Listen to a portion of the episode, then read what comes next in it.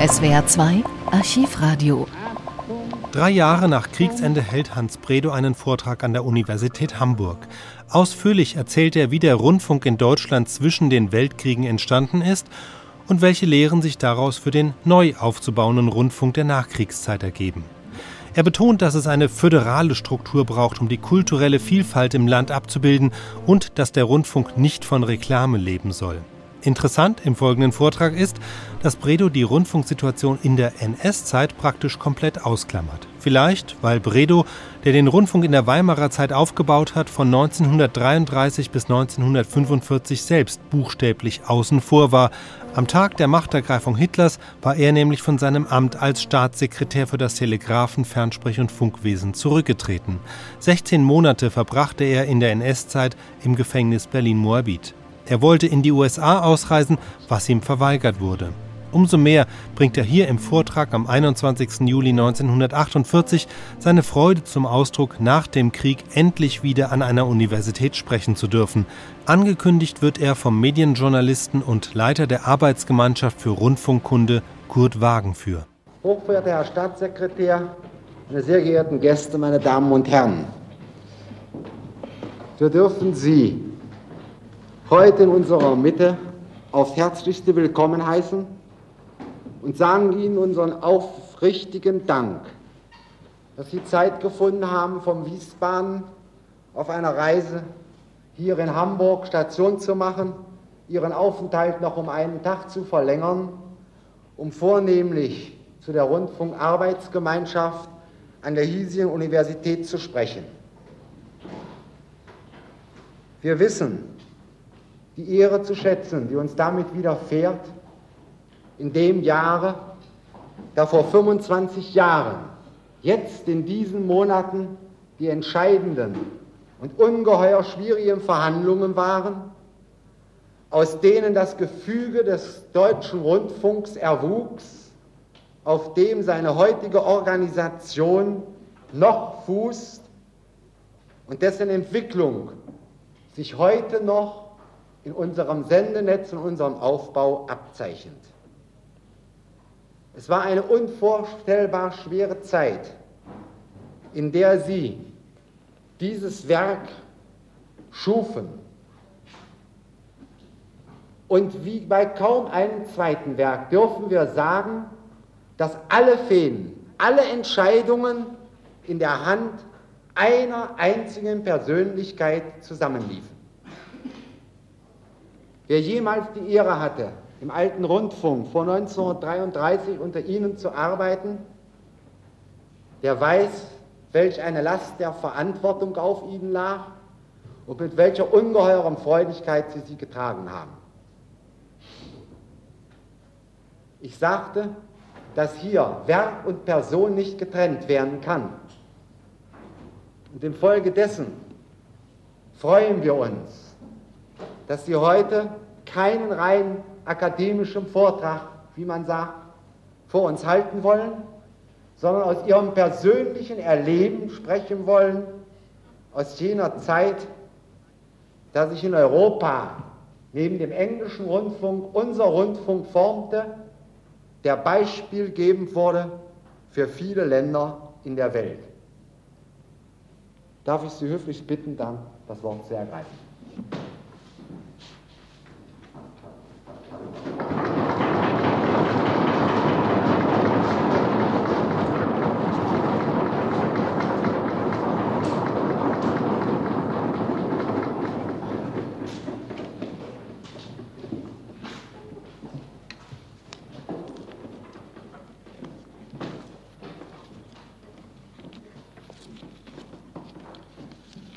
Meine Damen und Herren,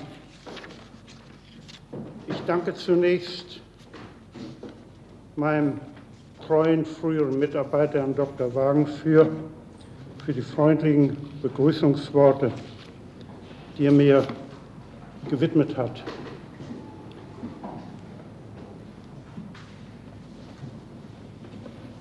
Ich freue mich auch, vor einer so stattlichen Corona hier sprechen zu können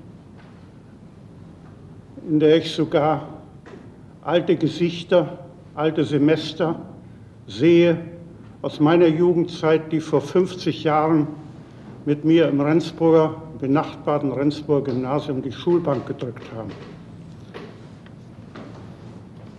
Ich äh,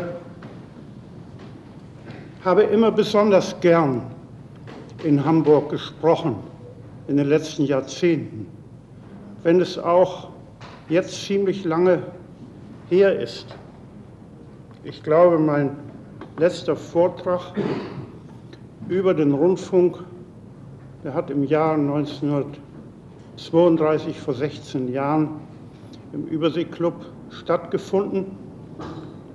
Seitdem war ich in Deutschland verfemt und durfte öffentlich nicht auftreten.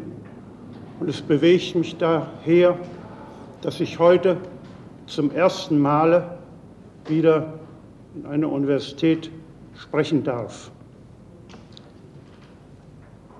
Wenn ich in Hamburg gesprochen habe, so ist mir immer wieder in Erinnerung gekommen, dass ich schon vor Jahrzehnten über das Funkwesen sprach, zu einer Zeit, wie es noch gewissermaßen unter Ausschluss der Öffentlichkeit betrieben wurde.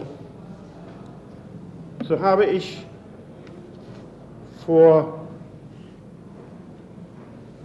mehr als 40 Jahren, so um die Zeiten von 1907, 6, 7, 8, häufig hier und zwar laufend Vorträge über das Funkwesen gehalten in der Navigationsschule und in den staatlichen Lehranstalten mit dem Zweck, die Schifffahrt für die Bedeutung des Funkwesens zu interessieren. Sie wissen vielleicht alle, dass gerade die Seeleute dagegen noch nicht fertig entwickelte Neuheiten ziemlich misstrauisch sind und konservativ eingestellt sind. Es kostete also eine große Arbeit, um die Schifffahrt zu überzeugen, dass die Funkentelegrafie einst für die Sicherheit der Navigation eine große Bedeutung gewinnen könne. Dabei ist mir allerdings eine sehr lustige Sache passiert. Ich besuchte den alten Reeder Adolf Wörmann, den großen Afrika-Pionier und Gründer der Wörmann-Linie und der Ostafrika-Linie. Ein in Hamburg großer und mächtiger und weitschauender Mann. Ich war damals ein ganz junger Mann und er schon ein alter Herr. Und ich entwickelte ihm nun weshalb die Schifffahrt unbedingt Funkentelegrafie haben müsste. Dabei ließ ich nun meiner Fantasie etwas die Zügel schießen und erklärte ihm, sehen Sie, Herr Wörmann, wenn Ihre Flotte mit Funkentelegrafie ausgerüstet ist, dann haben Sie die Möglichkeit, von ihren nach Westafrika dampfenden Schiffen immer Nachrichten zu empfangen, Berichte zu bekommen. Worauf er mir erwiderte, ich bin glücklich, wenn ein Schiff den Hafen verlassen hat und ich eine Zeit lang nichts mehr von ihm höre. Daraufhin sagte ich ihm, ein, spielte ich einen weiteren Trumpf aus und sagte, und bedenken Sie, welche Bedeutung es hat, wenn ihre Kapitäne auf der Fahrt in der Lage sind, mit dem Land in Verbindung zu treten, Kohlen vorherzubestellen, mit den Agenten Verhandlungen zu führen oder sich über Strömungen, Wetter und so weiter bei anderen Kapitänen zu unterrichten. Worauf Wörmer mir sagte, glauben Sie, ich will Geld dafür ausgeben, damit meine Kapitäne sich nach dem Frühstück unterhalten, mit anderen Kapitänen unterhalten? Und inzwischen war ich etwas ungeduldig geworden und hatte mein Pulver ziemlich verschossen und sagte ihm, Herr Würmann, ich glaube, wir brauchen nicht weitersprechen. Die Entwicklung wird über Sie hinweggehen und eines Tages werden Sie erleben, dass kein Schiff mehr ohne Funkentelegrafie den Hafen verlassen wird, dass die Funkentelegrafie für die Navigation dieselbe Bedeutung gewinnen wird wie heute der Kompass. Dem Augenblick trat sein Direktor Amsing ein und er hob die Arme hoch und sagt, nun Amsing, kommen Sie mal her rein und hören Sie sich, welche blühende Fantasie dieser junge Mann aus Berlin hat. Dass ich aus Berlin kam, war für den alten Würmann schon an und für sich eine sehr starke Belastung. Denn wie ich unvorsichtigerweise äh, erwähnte, dass ich mit dem Kolonial in Berlin Verhandlungen angefangen hätte wegen Funkenverbindungen in Kolonien, antwortete er mir, was diese Idioten im Kolonialamt machen, das interessiert mich überhaupt nicht. Aber wenn ich dies heute hier erwähne, so will ich das Andenken von dem großen Würmer nicht herabsetzen. Es war von ihm alles nur ein Theaterdonner. Er war der Jupiter, der auch mal donnern musste.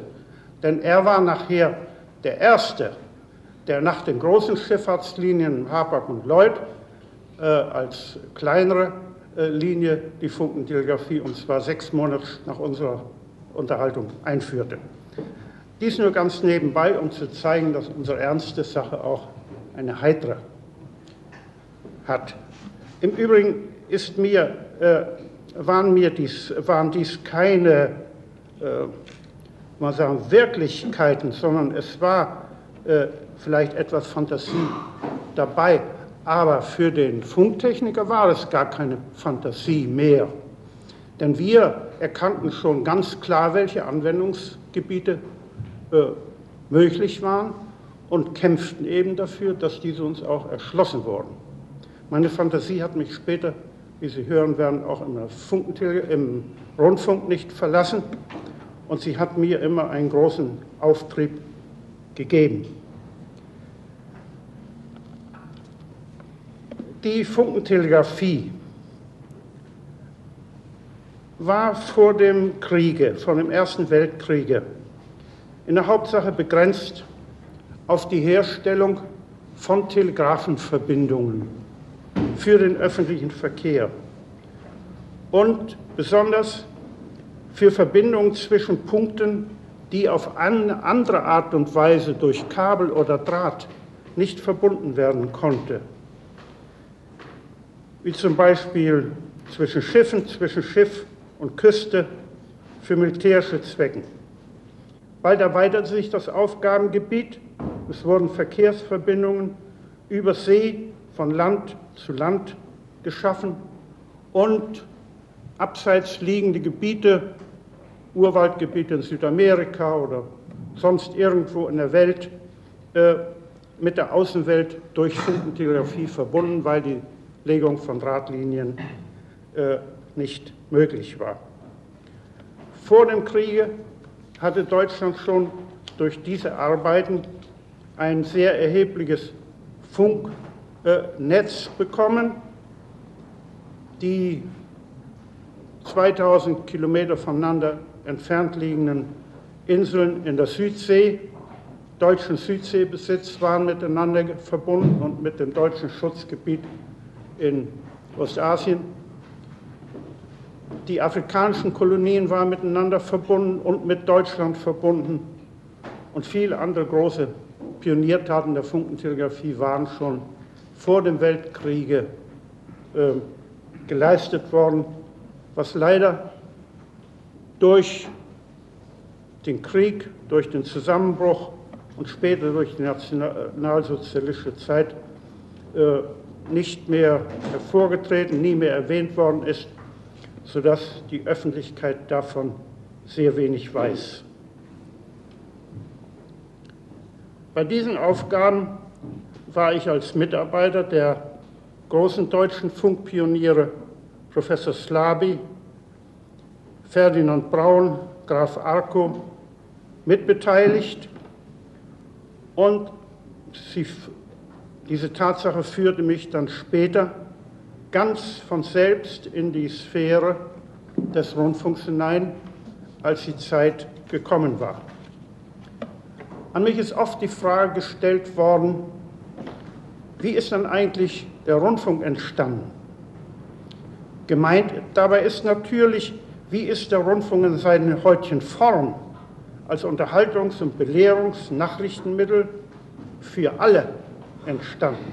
Denn Rundfunk hat es immer gegeben, seit Funksender gleichlautende Nachrichten an mehrere gleicher Welle, auf gleicher Welle abgestimmte Empfänger gegeben haben. Diese Rundwirkung der Funksender ist schon frühzeitig ausgenutzt worden und hat später in Deutschland zu der Bezeichnung Rundfunk geführt. Man denke an die ersten Anwendungsgebiete, die auch unter Ausschluss der Öffentlichkeit äh, angewendet wurden. Zum Beispiel die Verbreitung von Wetterdiensten und Pressenachrichten an die Schifffahrt. Das war ein Rundfunk. Allerdings war er nicht für die Allgemeinheit bestimmt, sondern nur für einen ganz bestimmten Interessentenkreis. Und er wurde auch nicht mit der Telefonie geschrieben, sondern mit Telegrafie, mit der Übertragung von Morsezeichen. Ein Rundfunk im heutigen Sinne konnte auf diese Weise nicht betrieben werden, weil sonst jeder Rundfunkhörer nicht nur das Morsealphabet beherrschen können müssen, sondern er hätte auch mit der Geschwindigkeit abhören müssen, wozu eine sehr, sehr große Übung gehört, mit der eben der Sender diese Nachrichten aussandte. Außerdem waren die damaligen Empfangseinrichtungen so kompliziert, dass zu ihrer Bedienung, zur Bedienung ein ausgebildeter Techniker gehörte. Rundfunk für alle konnte erst dann entstehen, nachdem auch die Übertragung der menschlichen Stimme möglich war. Dies gelang etwa im Jahr 1906 in noch unvollkommener, aber immerhin vielversprechender Weise, nachdem Generatoren für Erzeugung ungedämpfter Schwingungen erfunden waren.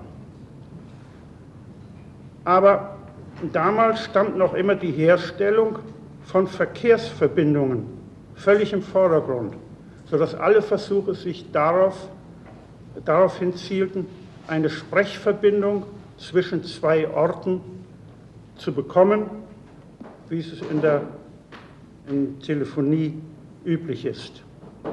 Wenn damals auch schon gelegentlich Schallplatten übertragen wurde, so war das mehr oder minder eine Nebenerscheinung. Es hatte keine Bedeutung. Man wollte sich bei den Versuchen vielmehr das viele Sprechen bei den Messungen ersparen und ließ eben die Platte laufen und machte auf, auf dem Sender laufen und machte auf dem Empfänger die nötigen Messungen und die nötigen Versuche. Die damaligen Mittel zur Erzeugung von ungedämpften Schwingungen konnten auch schon deshalb nicht für einen Rundfunk in der heutigen Form in Frage kommen, weil zunächst einmal äh, kürzere Wellen in dem Bereich, wie er im Rundfunk eingeführt ist, gar nicht hergestellt worden konnten. Die Längen, Wellenlängen waren zu hoch, sodass es gar nicht möglich war, in einem gegebenen kleinen Raum viele, eine ganze Anzahl von Rundfunksendern störungsfrei nebeneinander arbeiten zu lassen. Und außerdem fehlt es auch an der nötigen Konstanz der ausgesendeten Schwingungen der Frequenz. Die drahtlose Telefonie befand sich noch im Versuchsstadium, als kurz vor dem Kriege die Erfindung der Elektronenröhre in Verbindung mit dem Verstärker und Rückkopplungs-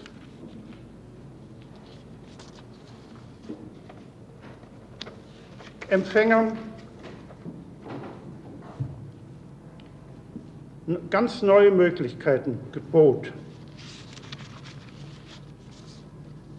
Es gelang dann auf sehr einfachem Wege, ungedämpfte Schwingungen herzustellen, die Sprechströme zu verstärken, die Senderschwingungen mit verstärkter Leistung zu modulieren und nun neue Erfolge zu erzielen. Vor allen Dingen gelang es auch, kürzere Wellen mit bisher unbekannter Frequenzkonstanz und Betriebssicherheit herzustellen.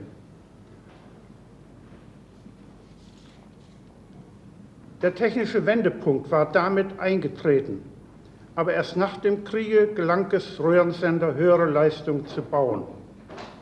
Es ist interessant, die technische Entwicklung, dass die technische Entwicklung der Röhrentechnik während des Krieges fast zu gleicher Zeit in England, Deutschland und den Vereinigten Staaten ganz unabhängig voneinander vor sich gegangen ist.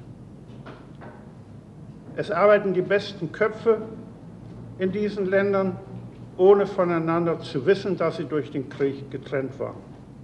Der Rundfunk ist also in technischer Beziehung ein internationales Kind.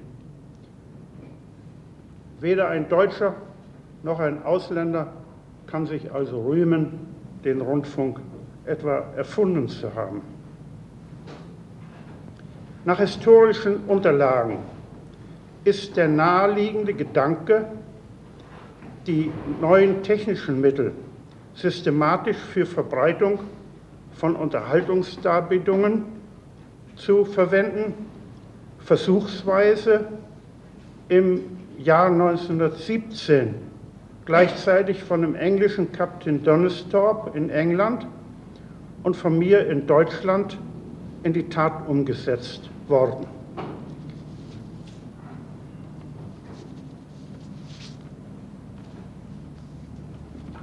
Beide hatten eine Art Soldatenrundfunk eingerichtet, der für die mit Empfängern ausgerüsteten Formation bestimmt war. Ich arbeitete vom Mai 1917 an mit einem von Alexander Meissner angegebenen Röhrensender an der französischen Front und führte gleichzeitig Reichweitenversuche mit den ersten Rückkopplungsempfängern durch, die ganz erstaunliche, bisher ganz äh, unbekannte Leistungen ergaben. Täglich wurden kleine Darbietungen von unserer Versuchsstation äh, durchgeführt. Ein Funker spielte die Handharmonika, ein anderer sang mehr oder minder schlecht dazu, ein Grammophon spielte und ich las Gedichte von Heinrich Heine vor oder aus irgendeinem Buch oder aus irgendeiner Zeitung. Es war sehr amüsant und sehr unterhaltend für die Truppen, bis dann aus militärischen Gründen dieser Scherz zunächst untersagt wurde.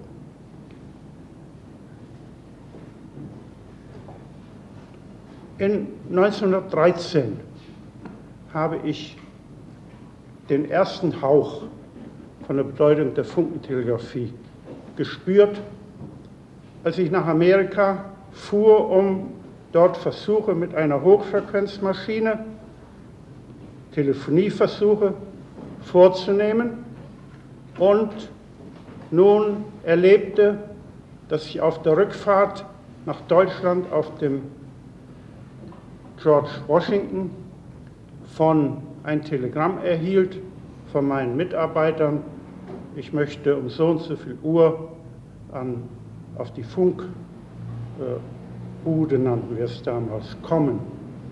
Und dort nun am Telefon eine Ansprache hörte, die von der Station Seville über etwa 150 Meilen ausgesandt wurde, wo mir meine Kollegen Abschiedsworte sagten, wo dann etwas Musik gemacht wurde und dann mit der amerikanischen Nationalhymne dieses kleine Unternehmen schloss.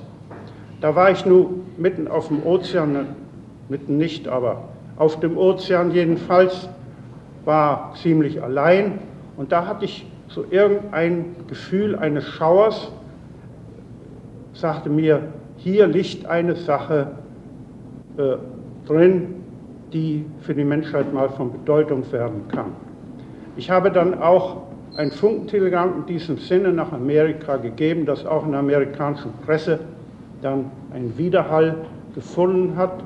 Ich ausdrückte, dass das, was hier geschehen sei, einmal, dass ich hoffe, dass das praktisch auch einmal eingeführt werden könne. Das war nur ein ganz leiser Hauch. Stärker wurde ich berührt durch die eben erwähnten Versuche in Frankreich, weil ich dann bei den Besuchen bei den in den Schützengraben eingebauten Empfängern begeisterte Zustimmung hörte von allen Funkern, die dort nun vollkommen abgeschlossen von der Welt, vielleicht den Tod vor Augen, eingegraben lagen und deren einzige Freude im Leben nun das war, was wir ihnen vorübergehend bieten konnten. Das hat mich doch ganz stark beeindruckt. Und wie das die Hörer damals beeindruckt hat, dafür habe ich Beweise in großen Anzahl von Briefen, die mich erreichten, nachdem nun der Rundfunk äh, in die Öffentlichkeit eingeführt worden, die mich an diese Stunden, die Sie erlebt hatten, erinnerte.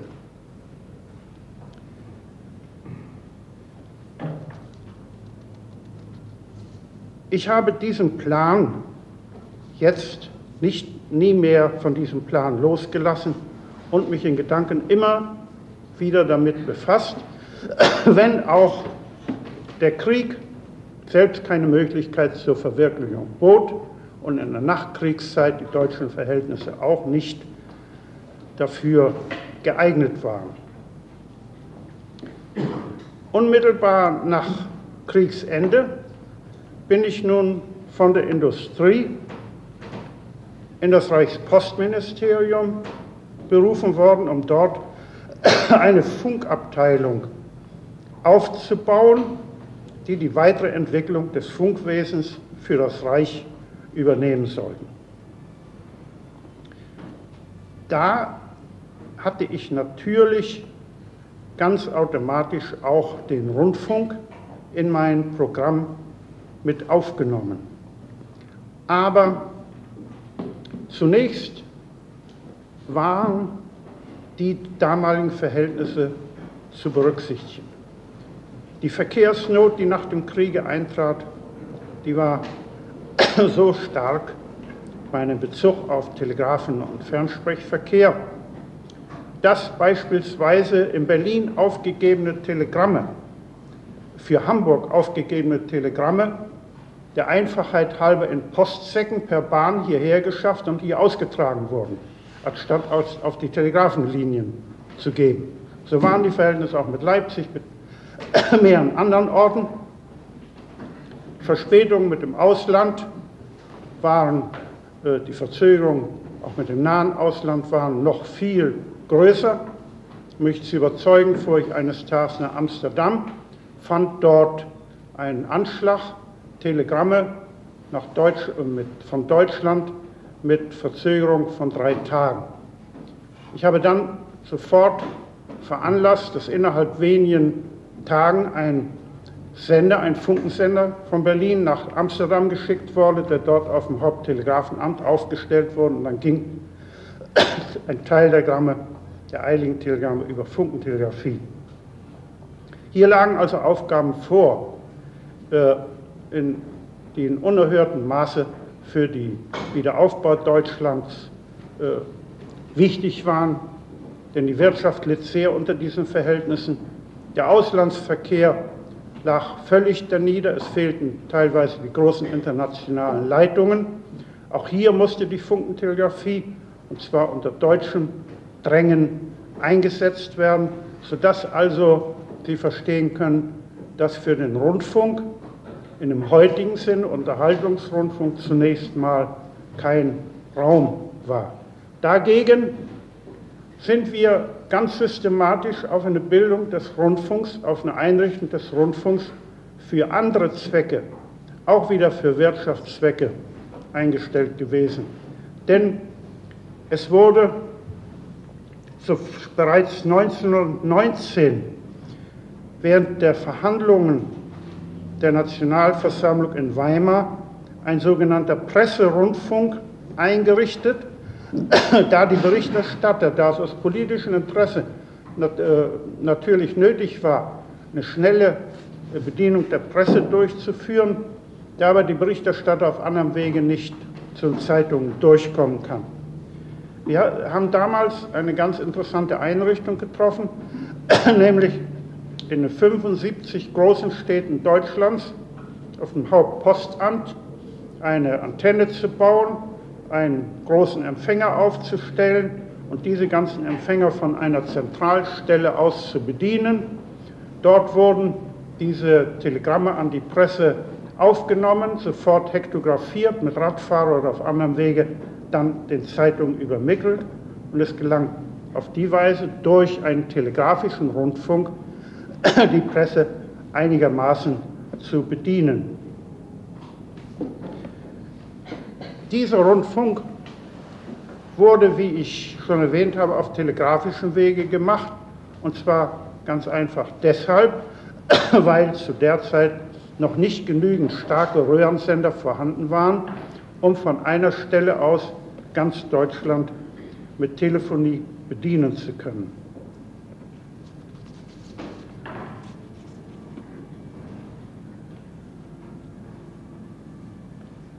Während diese Dinge liefen, ließ mir aber der Rundfunkgedanke in anderer Form keine Ruhe und ich veranstaltete am 16. November 1919 in der Berliner Urania, einem Haus, in dem große Vorträge immer gehalten wurden, einen Experimentalvortrag über Rundfunk. Dieses Datum, 6. November und Urania mit der Bezeichnung Urania, ist in die Funkgeschichte eingegangen, aber äh, spielt bei mir doch äh, eine Rolle, äh, die etwas eigenartig ist. Ich habe immer dabei ein schlechtes Gewissen. Denn ich habe dort Experimente vorführen wollen, das heißt die Aufnahme eines Rundfunkprogramms mit Lautsprecher in einem Saal der Orania und dadurch und dazu die Spitzen der Behörden, die ganze Presse, die Wirtschaft und so weiter eingeladen. Es war ein totaler Misserfolg. Und zwar einfach deshalb, weil der Lautsprecher völlig versagte, gar nicht ausreichte. Anstatt des Vortrags, den ich über den Sender halten ließ, es war ein Vortrag von mir, der mit Platte übertragen wurde, war nur ein Gegrunze, ein undeutliches Gegrunze hörbar.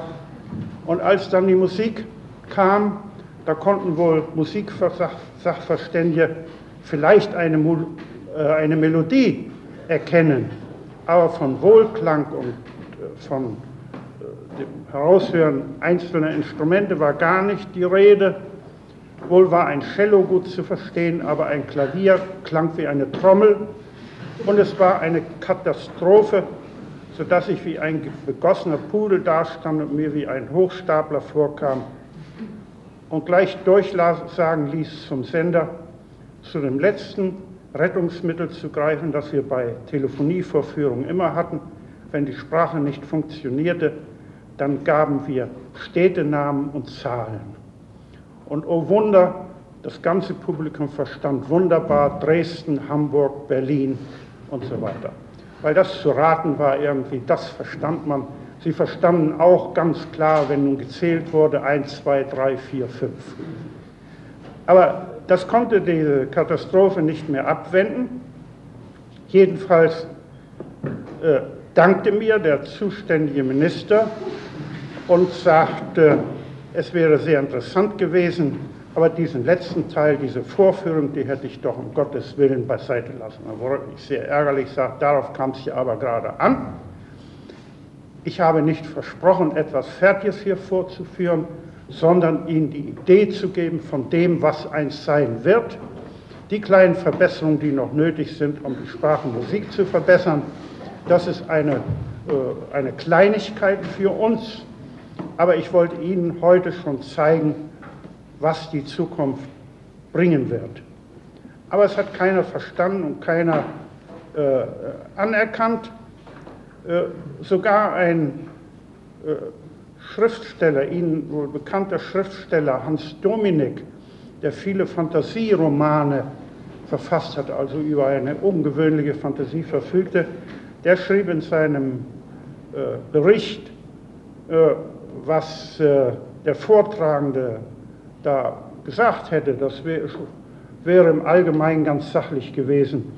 Aber wenn er da von der einsamen Hütte gesprochen hätte, die zukünftig von Leben und Kultur erfüllt werden würde und von den Millionen von Menschen, die einem Redner lauschen würden, der von einer Stelle ausspricht, so wären das doch wohl Jules Verne'sche Kühnheiten. Von diesem Tage ab war es nun Ehrenstandpunkt für uns, diese Schlappe auszuwetzen. Und es wurden nun mit aller Macht herangegangen, größere, bessere Röhrensender, einfache und störungsfreie Empfänger und vor allen Dingen Lautsprecher zu entwickeln. Die Sendeentwicklung fand bei der Reichspost statt auf ihrer Zentralfunkstelle in Königs Wusterhausen mit dem Erfolg, dass bereits 1920 ein Weihnachtskonzert übertragen werden konnte, das in fast allen Ländern Europas gehört wurde und große Anerkennung gefunden hat. Ein Konzert, in dem man sogar die einzelnen Instrumente voneinander unterscheiden konnte. Im August 1921 war es soweit, dass zum ersten Mal von einem äh, anderen, von einer anderen Stelle als dem Sender eine Rede über ganz Europa übertragen wurde. Und zwar war das eine Rede, die ich im Reichstag aus Anlass eines internationalen Telegraphistentreffens äh, gesprochen hatte. Inzwischen hatte die Inflation ganz bedrohliche Formen angenommen. Der Zusammenbruch des Nachrichtenverkehrs war noch, trat noch schärfer hervor.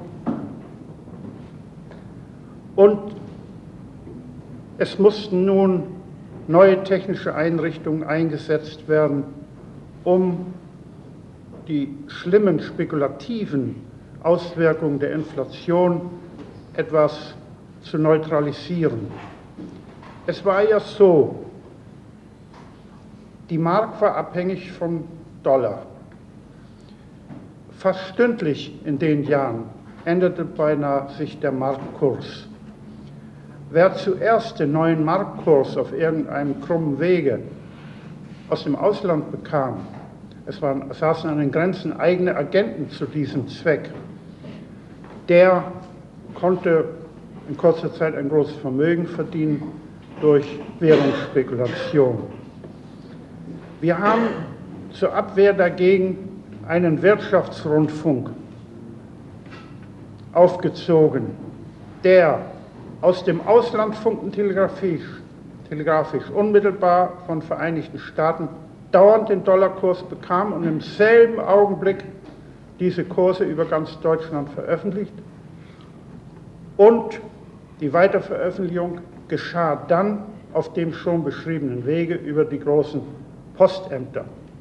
Dann wurde ein Schritt weitergegangen und zwar geschah das nun mit Einsatz eines großen Telefoniesenders, der inzwischen fertig geworden war, in der Form, dass die Abonnenten auf diesen Wirtschaftsdienst es wurden nicht nur Kurse durchgegeben, sondern andere wichtige Wirtschaftsnachrichten, sich einen Empfangsapparat äh, aufstellen lassen konnten, ähnlich wie man sich heute den Telefon von der Post aufstellen lässt gegen eine Mietgebühr.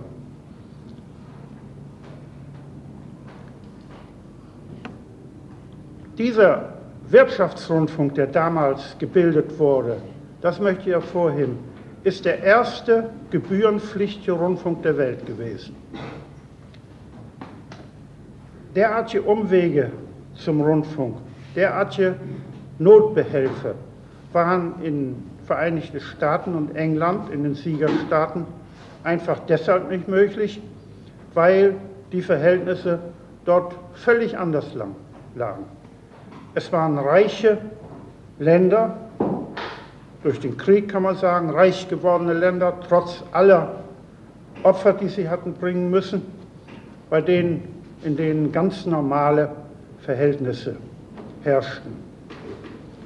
Infolgedessen war es auch möglich, dass, und nun komme ich schon mehr auf den Rundfunk hinzu, das Empfangsverbot für Private, das heißt die Benutzung von Empfangsgeräten und das Recht nun, irgendwelche Nachrichten abzuhören, nach dem Kriege aufzuheben, während das in Deutschland aus politischen Gründen zunächst nicht möglich war.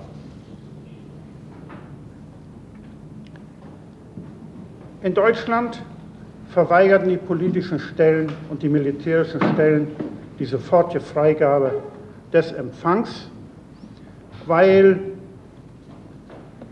sie zunächst den sehr wichtigen militärischen Verkehr und den innerdeutschen öffentlichen Funkverkehr vor Verletzung des Telegrafengeheimnisses, vor Spionage und so weiter zu schützen hatten. Und zweitens, weil die Befürchtung vorlag, es waren gewisse Anfänge da, dass radikale Gruppen illegale Funkverbindungen innerhalb Deutschlands zu Bürgerkriegszwecken gründen würden.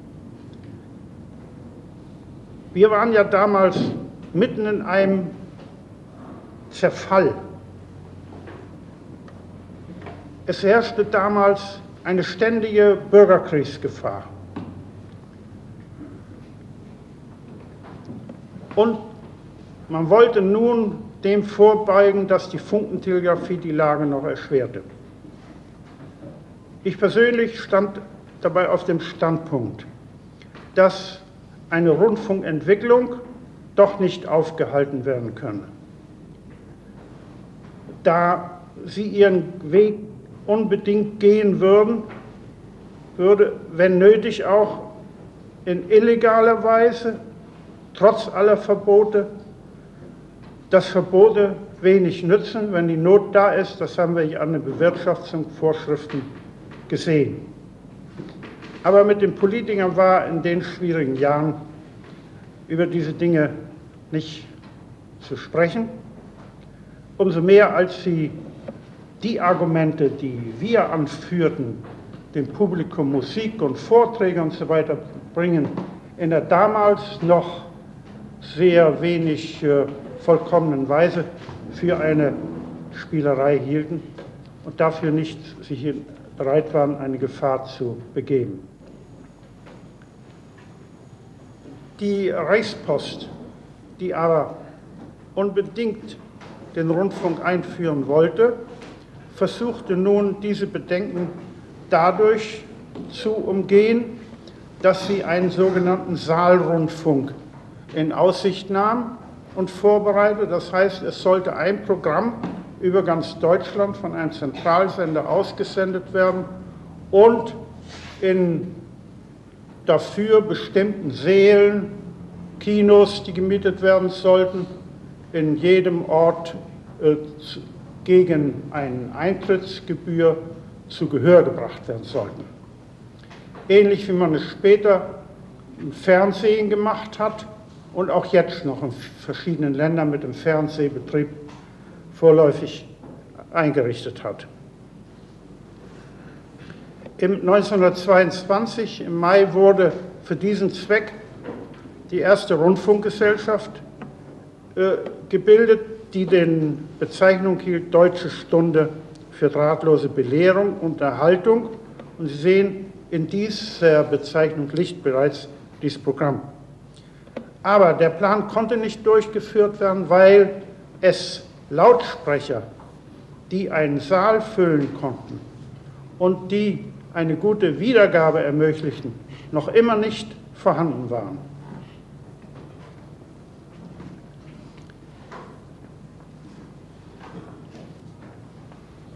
Es wurde deshalb dieser Plan wieder fallen gelassen und an einen Rundfunk gedacht, wie er heute dasteht, ein Rundfunk, in dem jeder seinen eigenen Rundfunkapparat hat. Weil inzwischen äh, die Bedenken der politischen Stellen äh, ziemlich ausgeräumt waren und Aussicht bestand, die äh, Aufgabe des Empfangsverbots zu erreichen. War diese Aufgabe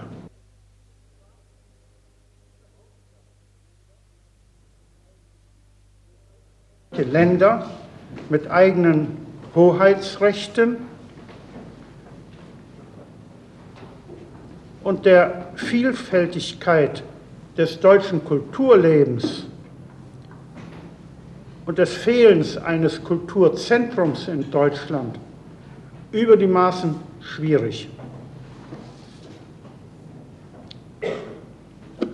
Wollten wir diese kulturelle Zersplitterung Deutschlands berücksichtigen, die zugleich ja auch eine große Stärke ist, wollten wir den Rundfunk zum Spiegelbild unseres Kulturlebens machen und die über das ganze Reich verstreuten kulturellen Kräfte auch wirklich ausschöpfen, dann durften wir keinen Einheitsrundfunk in Deutschland schaffen, wie es in den meisten anderen Ländern geschehen ist. Ein von London ausgehender Rundfunk ein von Paris ausgehender, Kopenhagen oder Stockholm oder Wien ausgehender Rundfunk war ohne weiteres für das ganze Land möglich und annehmbar. Aber niemals wäre es möglich gewesen, einen Berliner Rundfunk, einen Rundfunk von Berlin ausgehend über ganz Deutschland zu verbreiten, weil damit der kulturellen Eigenart unserer verschiedenen Landschaften nicht Rechnung getragen wäre.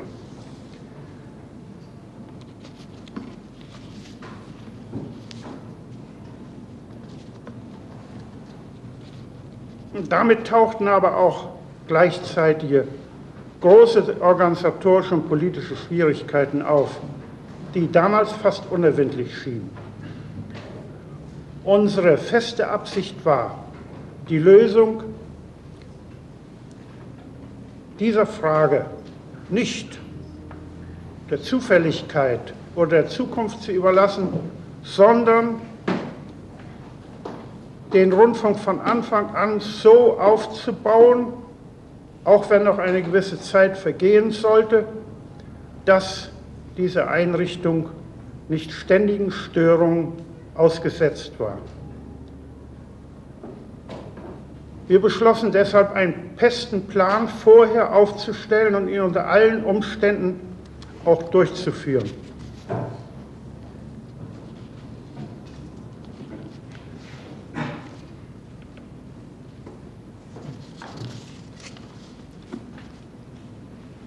Damit tauchten aber auch technische, organisatorische und politische Schwierigkeiten auf, die fast unüberwindlich schienen.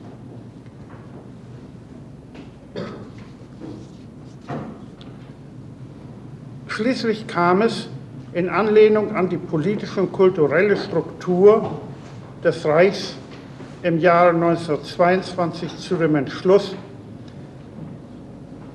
einen föderalistischen Rundfunk zu bilden und Deutschland in neun Rundfunkbezirke aufzuteilen.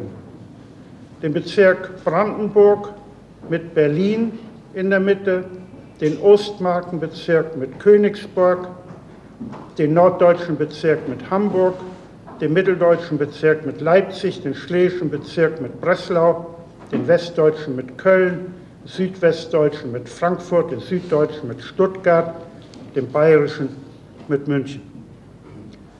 Darüber hinaus wurde auch in Aussicht genommen, mit einer langen Welle über den Großsender Königs Wusterhausen, den späteren Deutschlandsender über ganz Deutschland Darbietungen von allgemeinem Interesse für alle Bezirke zu verbreiten. wie hauptsächlich ein wissenschaftliches Vortragswesen auf diese Weise aufzubauen und die Spitzenleistungen aller Sender von Fall zu Fall über ganz Deutschland zu übertragen, sodass man zu wählen hatte zwischen dem eigenen Bezirkssender und dem Deutschlandsender.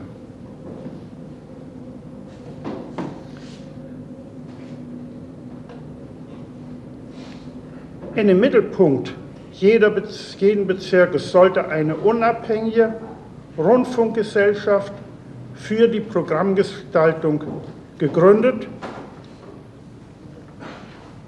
und dem Bezirk von der Reichspost zunächst ein Sender zur Verfügung gestellt werden. Das heißt, es sollten neun Programme gleichzeitig in ganz Deutschland verbreitet werden. Ein Risiko künstlerischer, finanzieller Art, wie es kein anderes Land übernommen hatte und das in unserer allerschwersten Zeit.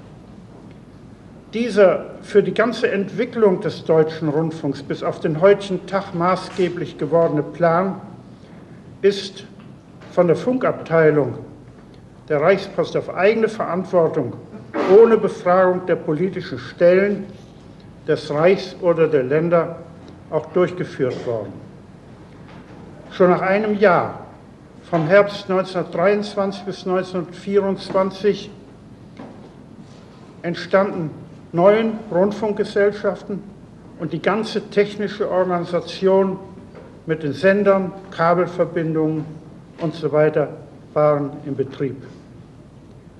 Wäre diese Frage an die politischen Stellen, Stellen zur Entscheidung herangebracht worden, etwa dem Reichstag oder den Landtagen der Länder vorgetragen worden, dann hätte jahrelang bei den damaligen Verhältnissen verhandelt werden müssen, weil man über ganz außerordentlich viele Fragen sich nicht geeinigt haben würde. Das zeigt ja auch schon ein Beispiel aus der heutigen Zeit, wo den Ländern, den deutschen Ländern bereits vor mehr als zwei Jahren von den Militärregierungen die Aufgabe gestellt worden ist, den Rundfunk in deutsche Hände zu übernehmen und eine deutsche Organisation zu schaffen. Trotzdem der Rundfunk dasteht, arbeitet, ist es nicht gelungen, dass sich die Regierung, die Parteien oder wer sonst damit zu wirken hat, in den Ländern dahin geeinigt hätten, dass sie ein vernünftiges Gesetz machen können. Nur der Entwurf eines Gesetzes dauert schon über zwei Jahre. Der Rundfunk arbeitet schon daneben. Man sieht also, dass hier im Hintergrund außerordentlich viele schwierige Fragen liegen, die den Rundfunk gar nicht interessieren. Und dass es deshalb wohl weise war, dass wir damals all diesen Dingen aus dem Wege gegangen sind. Wir konnten das damals tun, weil noch niemand von dem Rundfunk etwas wusste.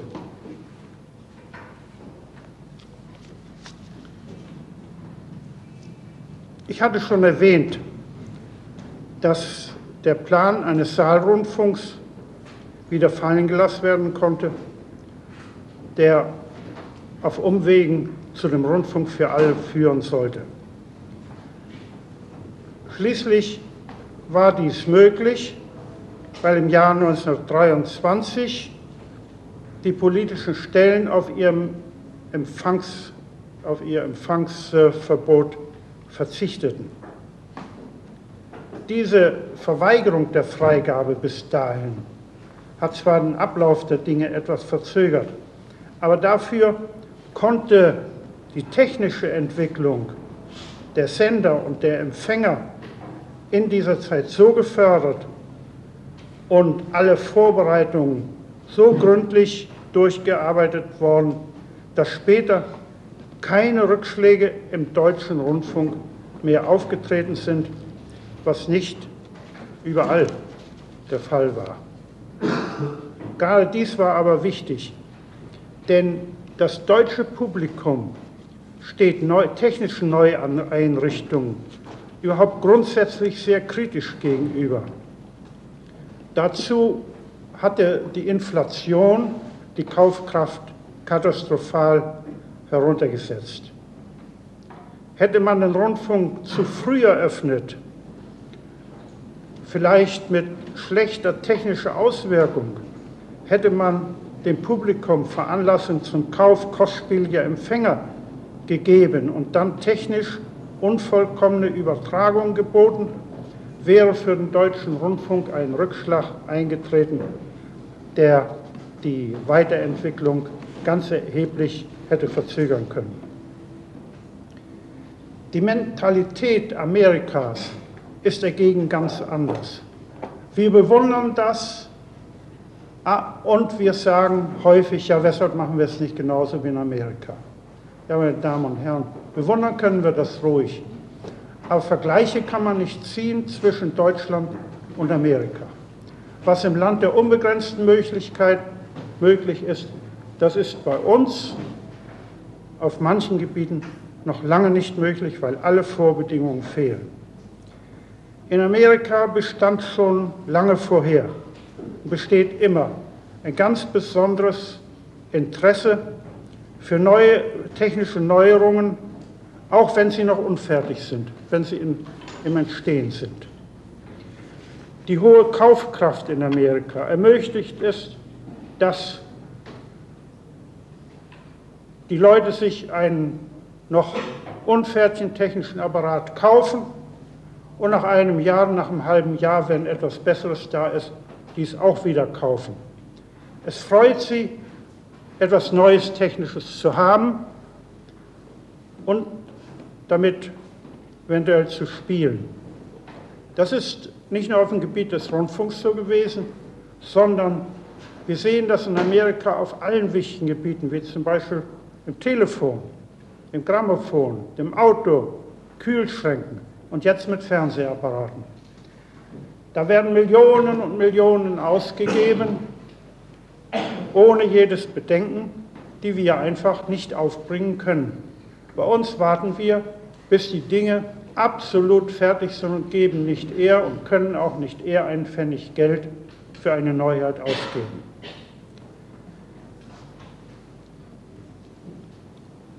Die Vorbereitung des Rundfunks fiel, das habe ich schon erwähnt, in den Siegerstaaten England und Amerika in eine Zeit größten Wohlstandes, während in Deutschland Not und Verzweiflung bestand. Werfen wir doch einmal einen Rückblick auf das Jahr 1923, in dem der Rundfunk aus der Taufe gehoben wurde. Wie sah es damals aus? Im Januar Einmarsch der Franzosen ins Ruhrgebiet mit ungeahnten Folgen, ungeheuren Folgen. Im Februar Einmarsch in Baden. Im April Aufstand im Ruhrgebiet. Im Mai Spartakistenputsch, neuer Aufstand im Ruhrgebiet. Juli äh, Bürgerkriegsvorbereitungen an allen Ecken und Enden. August Notverordnung gegen Umsturzpropaganda. Ausnahmezustand in Hamburg. September Reichswehr in Konflikt mit Sachsen. Bayern droht mit Abtrennung. Separatistenputsch im Rheinland. Ausnahmezustand in Bayern. Oktober Bewaffnung der Arbeiter in Thüringen und Sachsen. Konflikt mit Bayern. Reichswehr Einmarsch in Sachsen. Blutige Unruhen Koblenz, Bonn, Trier, Düren, Wiesbaden, Mainz. Aufruhr in Hamburg. Loslösungsversuch der Pfalz. Proklamierung der Rheinischen Republik. Deutschland brannte an allen Ecken und Enden. Der Dollar notierte 4,2 Billionen, nicht etwa Millionen Mark. Und in dieser Zeit erfolgte der Aufbau des deutschen Rundfunks. In dieser Zeit wurde am 29. Oktober vor 25 Jahren der Rundfunk an alle eröffnet. Sie werden diesen Zusammenhang zu würdigen wissen, was es bedeutet hat, damals den Plan des Rundfunks vorzubereiten und ihn noch in demselben Jahr in diesem Wirrwarr auch durchzuführen. Wenige Tage nach der Öffnung erfolgte dann am 9. November in München der Hitlerputsch und lenkte die Tragödie unseres Volkes ein. Lassen Sie mich nun gewisse Hintergründe kurz beleuchten, und zwar zum ersten Mal öffentlich.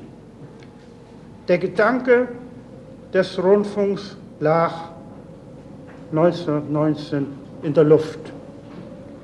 Wer konnte das neue Gebiet in der ersten Nachkriegszeit während des drohenden Verfalls in Deutschland entwickeln? Wie konnte dies geschehen? Welche Kräfte waren verfügbar und welche Mittel? Vor allen Dingen gab es kein Beispiel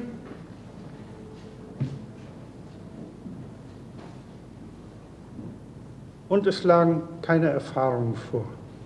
Alle Blicke waren 1920 etwa auf Amerika gerichtet, denn dort war plötzlich mit einer gewissen Elementargewalt eine Erscheinung an die Öffentlichkeit getreten, die von der europäischen Presse als Radio-Craze, Radiowahnsinn äh, bezeichnet wurde. Die Radiobastelei war bei der amerikanischen Jugend schon immer beliebt. Nach dem Kriege vermehrten sich mit größter Geschwindigkeit die Amateurbetätigung. Hunderttausende vertrieben sich die Zeit damit, Empfänger zu basteln und im Äther nach irgendwelchen Nachrichten zu fischen. Da es keine gesetzliche Bestimmungen über den Funkverkehr gab, griff die Bastelei auch auf das Amateursenden über.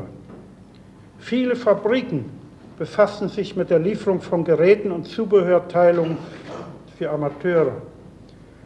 1919 hatte dann, oder 1920, ein junger Ingenieur in Pittsburgh in äh, seiner Garage einen Sender gebaut und erhielt seinen Freundeskreis mit Schallplattenmusik. Ähnlich wie wir das 1917 an der Front getan hatten. Aber praktische, der praktische Amerikaner gab sich damit nicht zufrieden. Der findige Leiter der Westinghouse Company, der Empfänger großem Maße lieferte. Er kannte die Zeichen der Zeit und ließ einen stärkeren Sender in Pittsburgh bauen, der ersten Unterhaltungsrundfunksender der Welt. Was wollte er damit? Wollte er die Hörer unterhalten? Wollte er ein neues Kulturmittel schaffen? Nein. Er wollte eine neue Re Reklamemöglichkeit für seine Fabrik schaffen. Er wollte den Absatz seiner Erzeugungen vermehren, den Umsatz von Empfängern und Bastelteilen erhöhen. Bald gingen andere Radiofabriken denselben Weg. Wer dann etwas zu verkaufen hatte, große Warenhäuser und so weiter, wer Propaganda machen wollte, Kirchengemeinschaften und dergleichen, stellten eben einen Rundfunksender auf und machten ein Programm.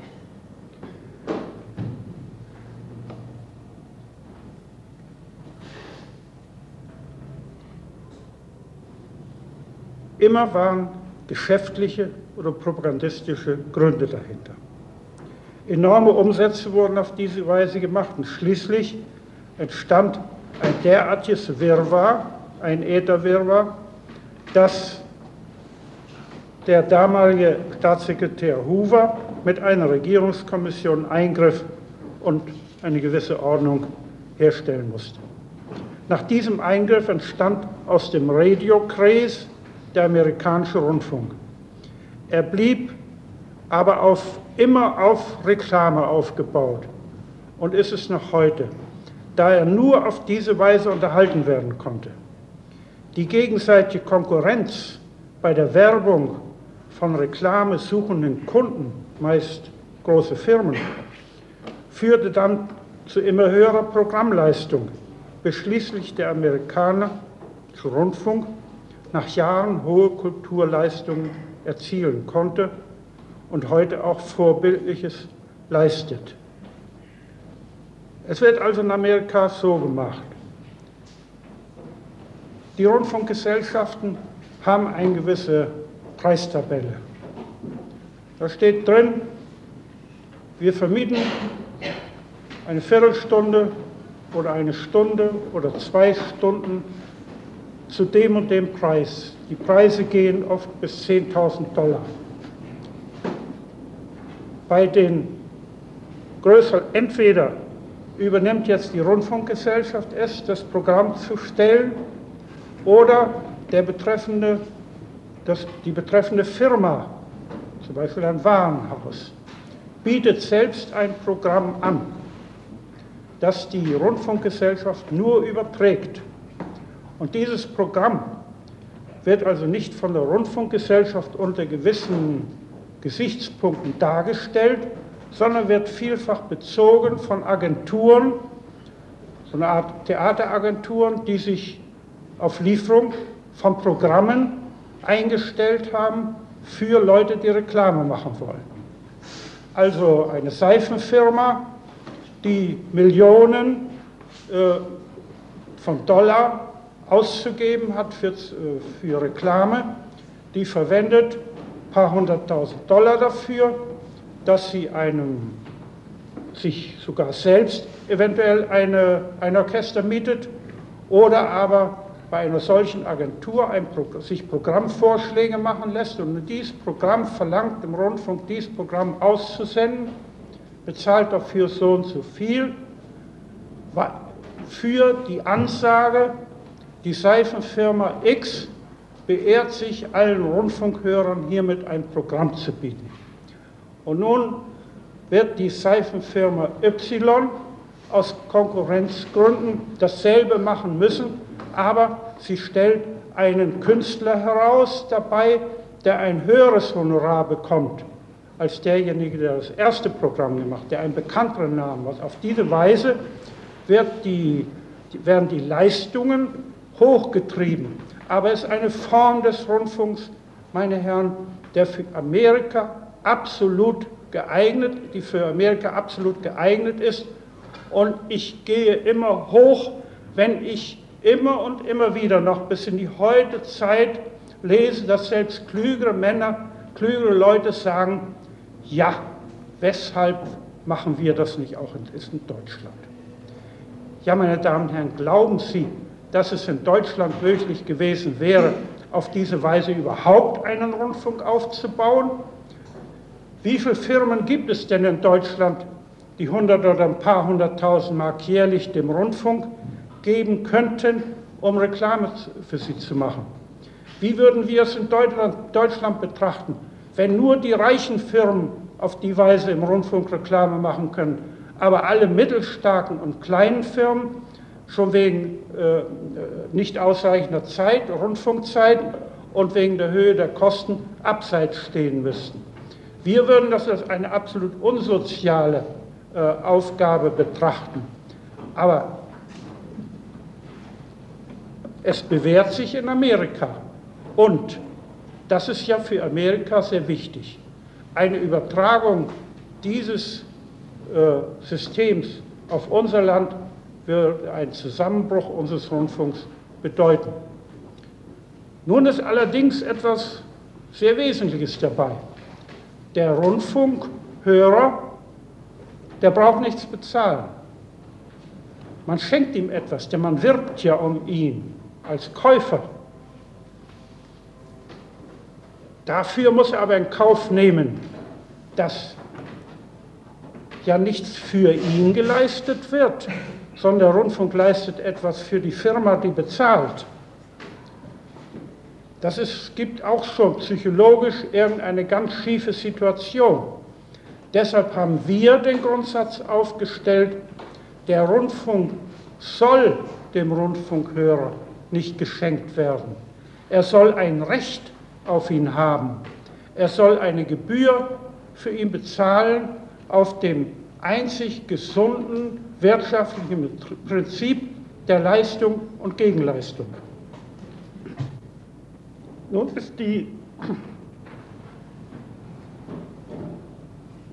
habe ich Ihnen erläutert, wie und aus welchen Kreisen, aus welchen Motiven heraus in Amerika der Rundfunk entstanden ist.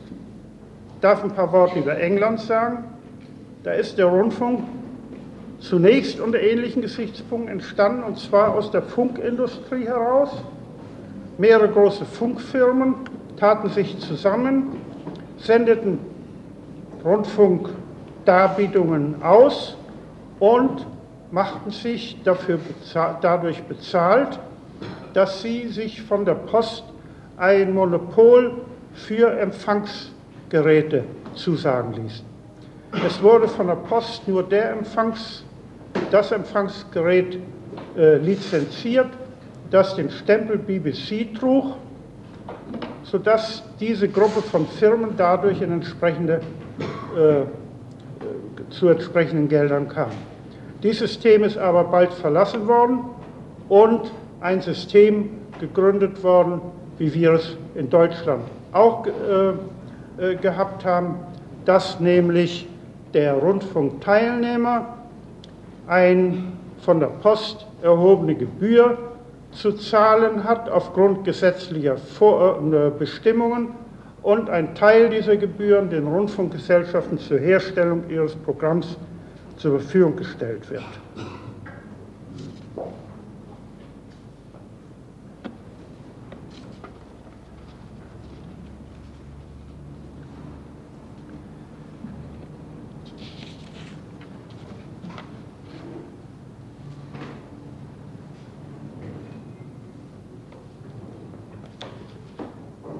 Ist oft äh, gefragt worden, oder damals stand die Frage natürlich im Vordergrund, wer sollte nun sich in Deutschland der Rundfunkentwicklung annehmen?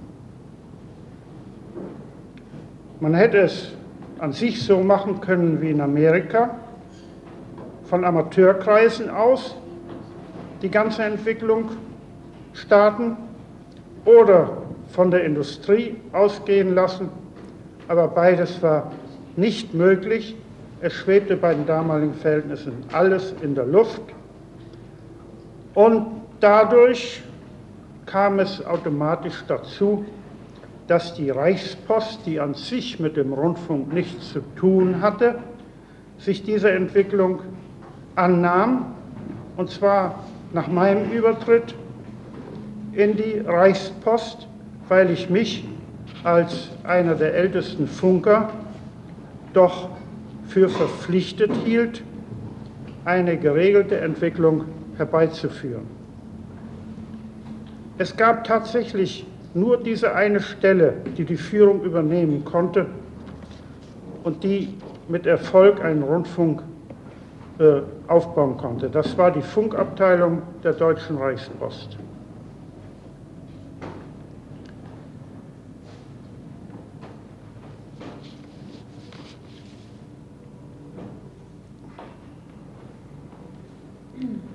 In der nationalsozialistischen Zeit ist mir zum Vorwurf gemacht worden, dass ich das Wesen des Rundfunks nicht erkannt hätte, sonst hätte ich den Rundfunk nicht zum, zur Reichspost gebracht. Und in der heutigen Zeit wird die Reichspost vielfach angegriffen, weil sie ein ihr wesensfremdes Gebiet an sich herangezogen und einen ihr nicht zukommenden Einfluss auf diese Entwicklung ausgeübt hätte. Niemand hat aber bisher mir sagen können, wie in den damaligen Zeiten denn eine geregelte, wirtschaftlich gesicherte Rundfunkorganisation in Deutschland entstehen konnte oder wie es anders gemacht hätte werden können. Heute kann ich offen aussprechen, dass die Reichspost den Gedanken der Funkabteilung, den Rundfunkbetrieb aufzubauen, zuerst völlig abgelehnt hatte. Denn das ganze Gebiet passte gar nicht in ihren Betrieb hinein. Unserem Drängen allein ist es zuzuschreiben, dass die Reichspost sich nachher bereit erklärt hat und die Verantwortung dafür, dass ich die Bedenken damals beseitigt habe, kann ich gut übernehmen. Die Gründe hierfür will ich kurz noch einmal andeuten. Die Reichspost war von jeher im Besitz des Sendemonopols. Sie konnte also allein den Anspruch zahlreicher Stellen in diesem oder jenem Ort, einen Sender zu betreiben, ablehnen und damit ein Sendewirrwarr verhindern, der unbedingt hätte entstehen müssen und der einen geordneten Rundfunkbetrieb in Deutschland auf lange Zeit unmöglich gemacht hätte. Denn nur die Reichspost war im Besitz der nötigen Betriebs technischen Betriebsmittel und Entwicklungsstellen, die ohne Rücksicht auf sofortige Gewinne für das allgemeine Wohl eingesetzt werden konnten. Nur die Reichspost hatte die Möglichkeit, im Rundfunk die wirtschaftliche Grundlage zu schaffen, ohne die er in Deutschland nicht bestehen konnte. Sie allein hat das gesetzliche Recht von den Hörern, Gebühren für die Benutzung von Empfangsanlagen zu erheben und damit den Rundfunkbetrieb zu finanzieren. Wenn die Reichspost damals die Verantwortung vor der Öffentlichkeit für den Aufbau des Rundfunks übernahm, so war sie auch moralisch verpflichtet, die damals noch als sehr unsichere Sache betrachtete Rundfunk über Wasser zu halten, wenn die höhere Entwicklung enttäuschen sollte. Man war damals noch weitgehend der Ansicht, dass es sich beim Rundfunk um eine vorübergehende Modetorheit handelte, die sich eines Tages ausgetobt hätte. Vor wenigen Wochen, bevor wir den Rundfunk im Oktober vor 25 Jahren geöffnet haben, erhielten wir noch einen Brief von der bayerischen Staatsregierung, der für die damalige Auffassung kennzeichnend ist. Ich hatte der bayerischen Staatsregierung mitgeteilt, dass ich gleichzeitig auch einen Sender für München bauen ließ und dass der nach wenigen Monaten aufgestellt werden solle. Da hob sie große Bedenken gegen den Plan und sagte, es musste überlegt werden, ob in dieser schweren Zeit es überhaupt zweckmäßig und angängig wäre, eine Luxuseinrichtung zu schaffen, die ja nur reichen Leuten, die einen Empfänger kaufen konnten, zugute kämen und man sollte sich mit anderen Dingen beschäftigen, die dringender nötig waren. Also es wurde, war damals nicht so, dass die Reichspost und alle behördlichen Stellen nun sagten, wunderbare Sache, das müssen wir machen, sondern es war ein Kampf um den Rundfunk. Und letzten Endes konnte die Reichspost damals durch ihr Eintreten verhindern, dass der Rundfunk als Propagandamittel in politische Hände geriet und dadurch von Anfang an diskreditiert wurde. Eine derartige Gefahr trat schon 1923 auf, konnte aber abgewehrt werden, bis dann der Rundfunk 1933 in die Hände des Propagandaministeriums kam. Bis dahin ist er, soweit überhaupt ein Rundfunk unpolitisch sein kann oder äh, wirklich neutral oder überparteilich äh, war, bestrebt gewesen, seine Programme so zu machen, dass sie für das ganze Volk von Wert werden konnten, aber nicht nur für bestimmte Weltanschauungen oder für bestimmte Parteirichtungen. Das ist ja das große Problem des Rundfunks auch, das noch nicht hundertprozentig gelöst ist.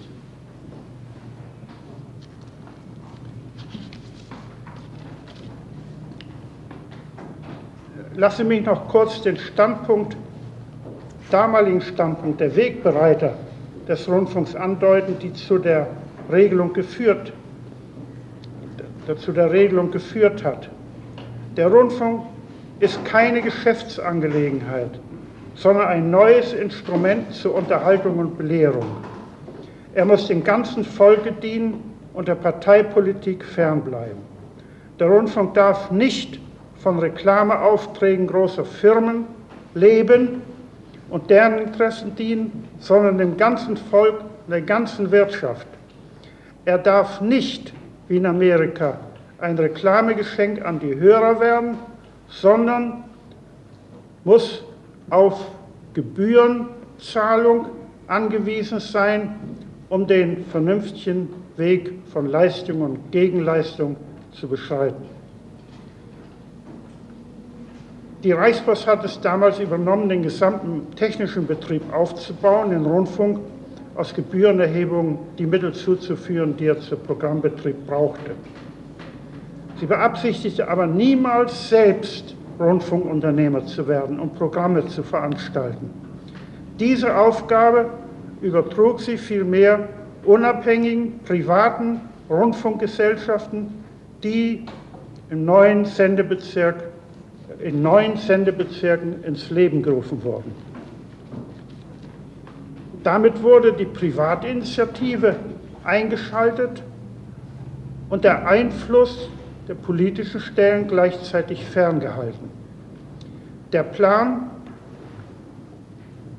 der Reichspost, wie ich ihn eben geschildert habe, wurde programmmäßig in sehr kurzer Zeit durchgeführt. Wenn später die Reichspost sich gezwungen sah, von dem Plan in einem Punkt abzuweichen und sich selbst an den Rundfunkgesellschaften zu beteiligen, hatte dies einen besonderen Grund. Sobald nämlich die Hörerzahlen und damit die Einnahmen der Rundfunkgesellschaften über Erwarten gestiegen waren, konnte die Gefahr auftreten, dass privaten Rundfunkunternehmer sich übermäßig bereicherten. Um eine derartige Entwicklung zu verhindern, musste im öffentlichen Interesse eine Wirtschaftskontrolle eintreten, eine öffentliche Wirtschaftskontrolle, die am einfachsten dadurch zu erreichen war, dass die Reichspost die Mehrheit der Aktien der Rundfunkgesellschaften übernahm. Auf diese Weise wurde erreicht, dass nur eine angemessene Verzinsung des eingeschossenen Kapitals an die Kapitalsgeber erfolgte. Alle Überschüsse darüber hinaus aber für Reichszwecke verwendet werden konnten diese als Schutzmaßnahme gedachte Transaktion der Reichspach ist vielfach so dargestellt worden, dass die Reichspost auch auf das Programm einen Einfluss hätte nehmen wollen. Nichts lag ihr ferner als dies. Die Gesellschaften sind bis zum letzten Tage, bis zum Tage der nationalsozialistischen Umwälzung in programmlicher Beziehung völlig unabhängig gewesen.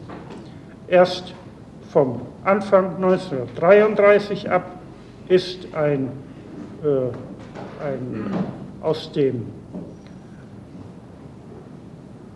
damals föderalistischen Rundfunk ein Reichsrundfunk geworden, der von einer Stelle aus kulturell und politisch gelenkt wurde. Am 29. Oktober 23, das erwähnte ich schon, wurde der Deutsche Rundfunk in Berlin eröffnet. Die Eröffnung der anderen Rundfunkgesellschaften und Rundfunkbetriebe folgte in kurzer Reihenfolge in der ersten Hälfte des Jahres 24. Am 2. Mai 24 fand die Eröffnungsfeier der Hamburger NORAK in der noch recht provisorisch ausgestatteten äh, Wohnung oder Haus in der Binderstraße statt.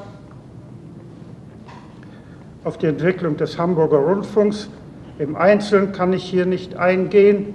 Vielleicht wird Gelegenheit dazu sein, wenn der Hamburger Rundfunk Anfang Mai sein 25-jähriges Bestehen kann. Ich kann auch nicht im Einzelnen äh, die Verdienste hier schildern, die die Gründer, äh, der wagemutigen Gründer der NORAK, Friedrich Blonk, und die Betreuer des Programms, Dr. Bodenstedt und Stapelfeld, sich um die Entwicklung des Nordischen Rundfunks erworben haben.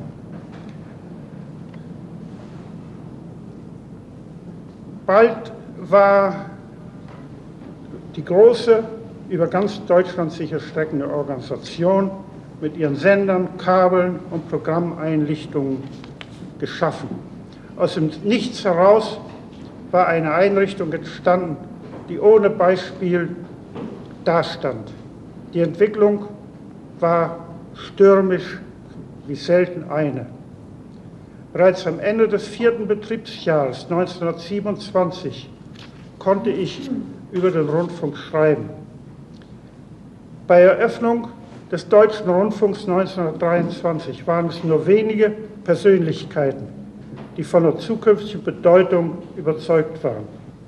Die große Masse stand ihr naturgemäß abwartend etwas misstrauisch gegenüber. Ich fühlte mich daher genötigt, die Einführung des Rundfunks der Öffentlichkeit gegenüber zu begründen, ja gewissermaßen zu entschuldigen. In der ersten Nummer der Zeitschrift Der Deutsche Rundfunk am 14. Oktober 23 mitgegebenen Begleitwort habe ich deshalb selbst die Frage aufgeworfen, ob seine Einrichtung in der damaligen Zeit schwerster wirtschaftlicher Not berechtigt war und auch gleich eine Antwort auf diese Frage gegeben. Das deutsche Volk ist wirtschaftlich verarmt und es ist nicht zu bestreiten, dass auch die geistige Verarmung Fortschritte macht. Denn wer kann sich heute noch Bücher und Zeitschriften kaufen? Sie sehen die Parallele zwischen der heutigen Zeit und zwischen damals. Wer kann sich Freude guter Musik und unterhaltene und bildender Vorträge gönnen? Erholung, Unterhaltung und Abwechslung lenken den Geist von den schweren Sorgen des Alltags ab, erfrischen und steigern die Arbeitsfreude. Aber ein freudloses Volk wird arbeitsunlustig. Hier setzt die Aufgabe des Rundfunks ein. Und wenn es auf diese Weise gelingen sollte, allen Schichten der Bevölkerung künstlerisch und geistig hochstehende Vorträge aller Art zu Gehör bringen, zu bringen, wenn gleichzeitig der Industrie ein neues Tätigkeitsfeld eröffnet und damit für Arbeiter und Angestellte Arbeitsmöglichkeit geschaffen wird, dann wird der Rundfunk, wirkt der Rundfunk aufbauend und das deutsche Volk hat ein Recht auf ihn. Wie sieht es nun heute tatsächlich aus, schrieb ich Ende 1927. Am Ende des verflossenen Jahres hat die Teilnehmerschaft zwei Millionen bereits überschritten. Das bedeutet, dass mehreren Millionen Deutschen die Rundfunkdarbietungen zugänglich gemacht worden sind. Eine bessere Rechtfertigung für die Einführung des Rundfunks kann man sich nicht wünschen. Nach Angabe des Statistischen Amtes beschäftigen sich in Deutschland bereits 334 gewerbliche Betriebe mit vielen tausend Arbeitern mit der Herstellung von Rundfunkapparaten und Einzelteilen. Der Export von Rundfunkapparaten, der 1923 verschwindend gering war, hat sich seitdem so gehoben, dass Deutschland nach Amerika die größte Exportziffer aufzuweisen hat. Etwa 2000 Firmen beschäftigen sich ausschließlich mit Funkhandel und weitere 6.000 bis 8.000 Firmen und Personen vertreiben im Rundfunk, im Nebenberuf Funkapparate. Mehr als 30.000 Künstler sind im verflossenen Jahr im Deutschen Rundfunk tätig gewesen. Die Honorare für diese und für Entschädigungen an Dichter, Schriftsteller und Komponisten betragen viele Millionen. Ein Beweis dafür, dass der Rundfunk das ihm 1923 gesteckte Ziel, nicht nur Kulturfaktor, sondern allmählich auch Wirtschaftsfaktor zu werden, erreicht hat, ist damit erbracht. Ich erwähne dies, um zu zeigen, welche Bedeutung der Rundfunk neben seiner kulturellen Aufgabe auch als wirtschaftsbildender Faktor gehabt hat und auch wieder bekommen wird. Schon vorher war die Aufgabe der Rundfunkgesellschaften so umfangreich geworden, dass es sich erforderlich gezeigt hatte, alle Aufgaben gemeinsamer Natur aus Gründen der Zweckmäßigkeit und Kostenersparnis an einer gemeinsamen Verwaltungsstelle der Reichsrundfunkgesellschaft zusammenzufassen. Aber dies bedeutete keine nachträgliche Zentralisierung,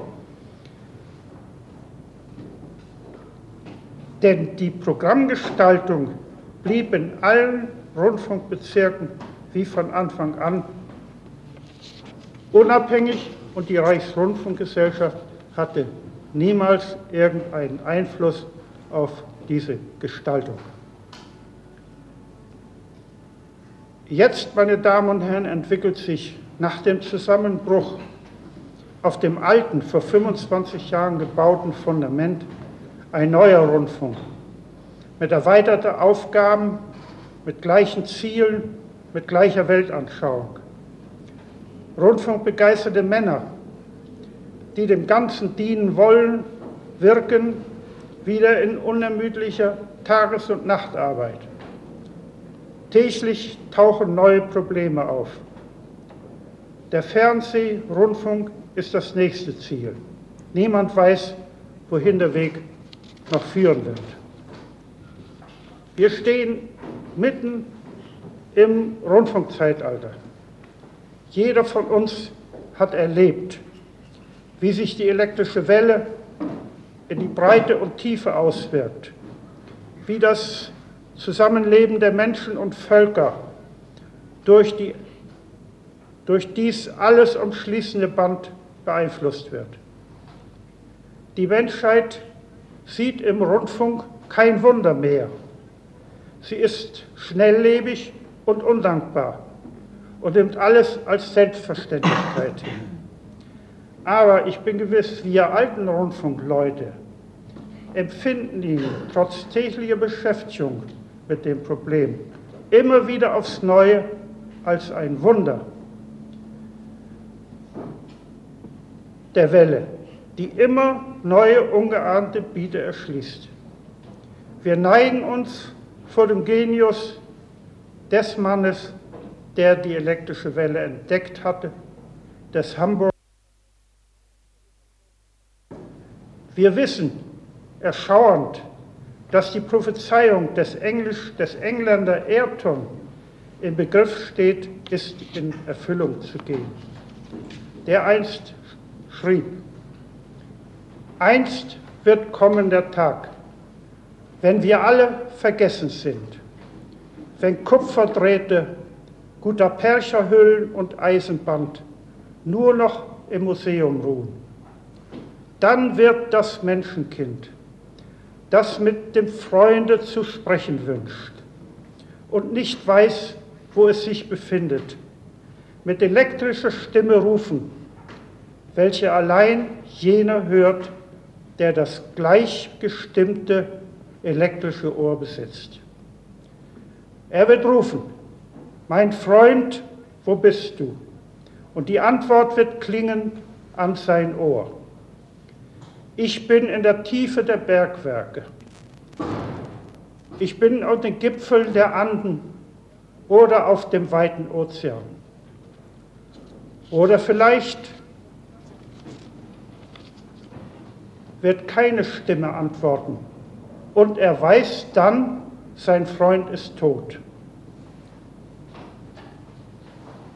So schrieb Ayrton vor einem halben Jahrhundert.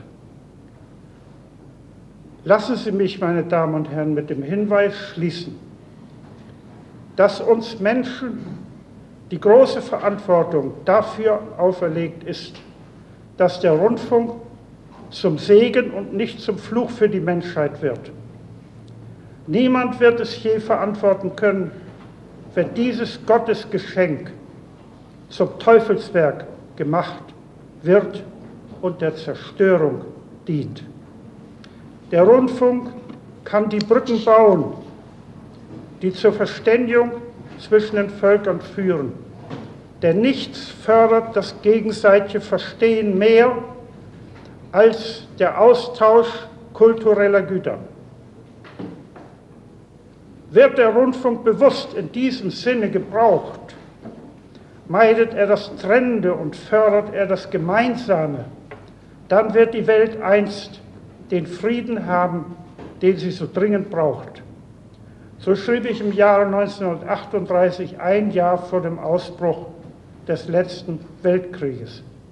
Und nun frage ich Sie, meine Damen und Herren, wie sieht es heute, drei Jahre nach dieser weltzerstörenden Katastrophe aus? Will die Menschheit wirklich ihren Untergang herbeiführen?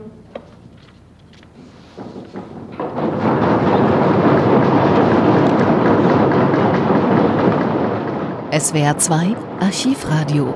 Viele weitere historische Tonaufnahmen gibt es, thematisch sortiert, unter archivradio.de.